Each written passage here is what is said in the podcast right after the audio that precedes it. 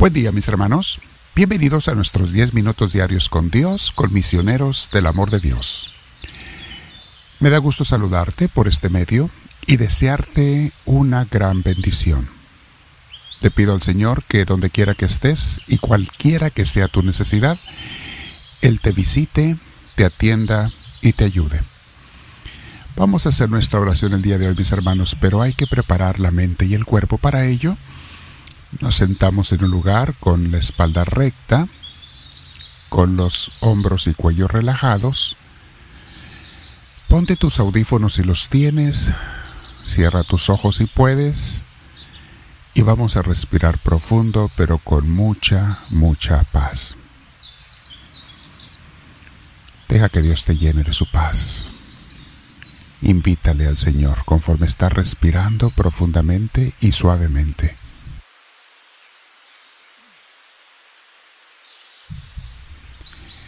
Dile al Señor, gracias Dios mío por escucharme, por invitarme, por permitirme estar contigo. Y te pido que me llenes de tu Espíritu Santo, Señor. Lléname de esa gracia tuya. Dame tu luz, tu inspiración, tu guía. Bendito seas, Señor Dios nuestro. Bendito seas.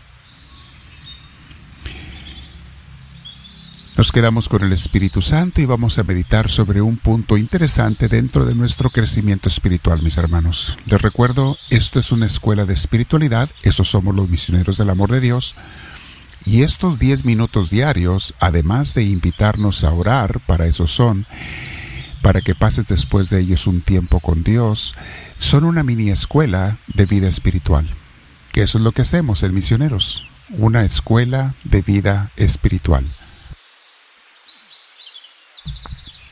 Damos la formación católico-cristiana, porque la gran tradición que tenemos en la tradición católica y damos un énfasis principal en el seguimiento y discipulado a Cristo. Por eso orgullosamente nos llamamos cristianos desde el principio del cristianismo y queremos que Dios nos enseñe a obedecer a su Hijo Jesús, que el Espíritu Santo nos enseñe para de esa manera llegar al Padre. El tema de hoy, mis hermanos, se llama, Si tú no cuidas de tu alma, ¿quién la va a cuidar? Hay un cuento que a mí me inspira mucho que algunos de ustedes conocerán. Habla de un discípulo que llegó a la cabaña de su maestro de espiritualidad y entró y al entrar en la cabaña estaba el maestro haciendo oración sentado por allí en un cojín. Y le dijo el alumno a su maestro, el discípulo, maestro, he venido a visitarlo para mi clase diaria y mire que tengo tanta fe, tanto he crecido en la fe que ni siquiera amarré a mi burro allá afuera porque yo confío en Dios, en que Él me lo va a cuidar. El maestro interrumpió su meditación, volteó con cara de enojado hacia el alumno y le dijo, Anda, ve y amarra a ese burro, tú tonto, porque tú no puedes molestar a Dios para que haga las cosas que a ti te dio la capacidad de hacer. A ti te toca amarrar el burro y no a Dios cuidarlo. Me recordé de este cuento, mis hermanos, al meditar a el Tomás de Kempis, porque dice él, Dios no va a hacer, con otras palabras, por ti, Dios no va a hacer por ti lo que tú puedes hacer por ti. Dicho de otra manera, si Dios ya te dio la capacidad de hacer algo, Él no la va a hacer por ti.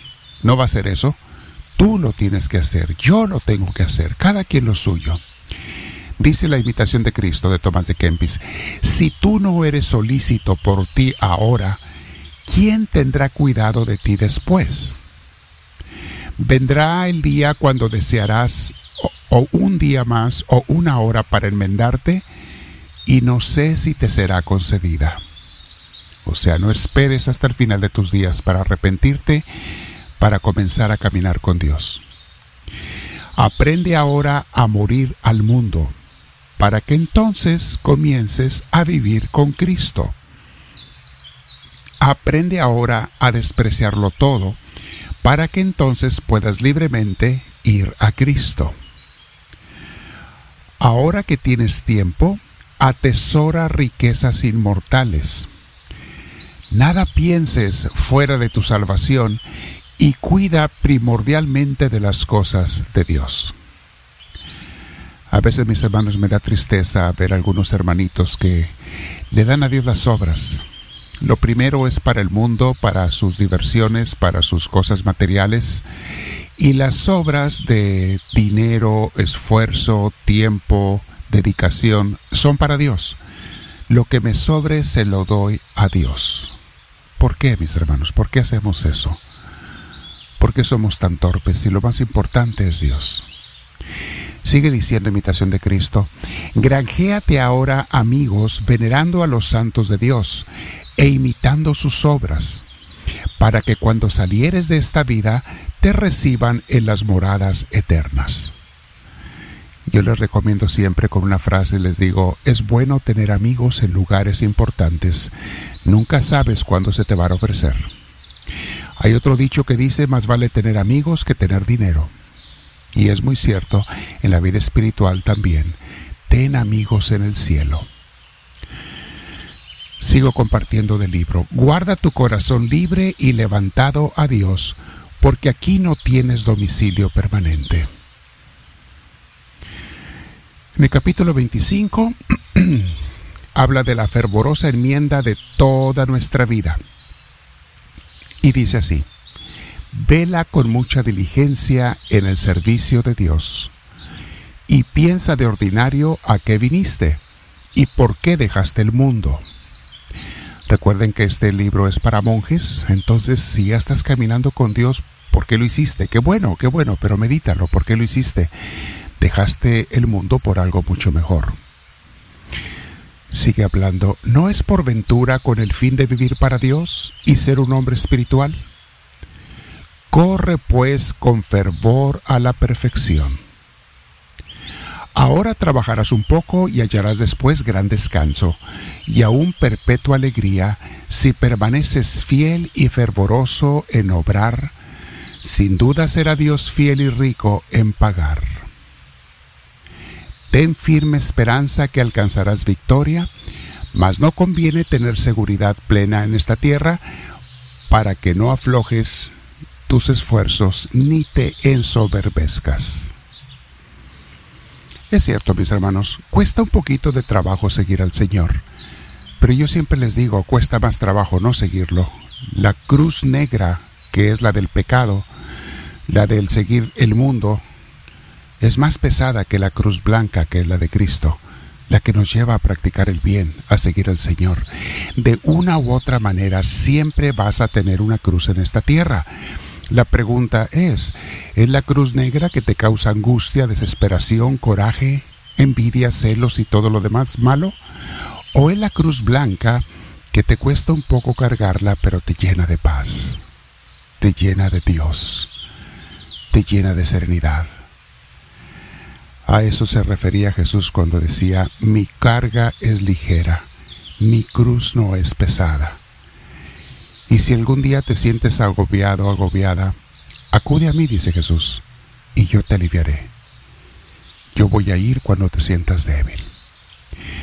Hoy, mis hermanos, los invito el tema de este día, si tú no cuidas tu alma, ¿quién la va a cuidar? Pues es muy cierto, porque Dios nos ha dado esa responsabilidad a cada quien de nuestra alma. Dios da la salvación, pero tú pones la disposición.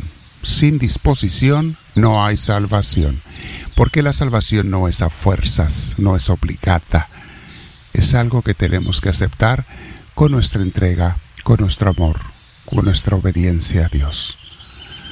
Mañana vamos a hablar, mis hermanos, sobre la confianza en sí mismo, un tema muy importante. Pero hoy por hoy, te invito a que te quedes meditando, platicando con Dios en lo que vimos hoy. Háblame, Señor, que tu siervo te escucha.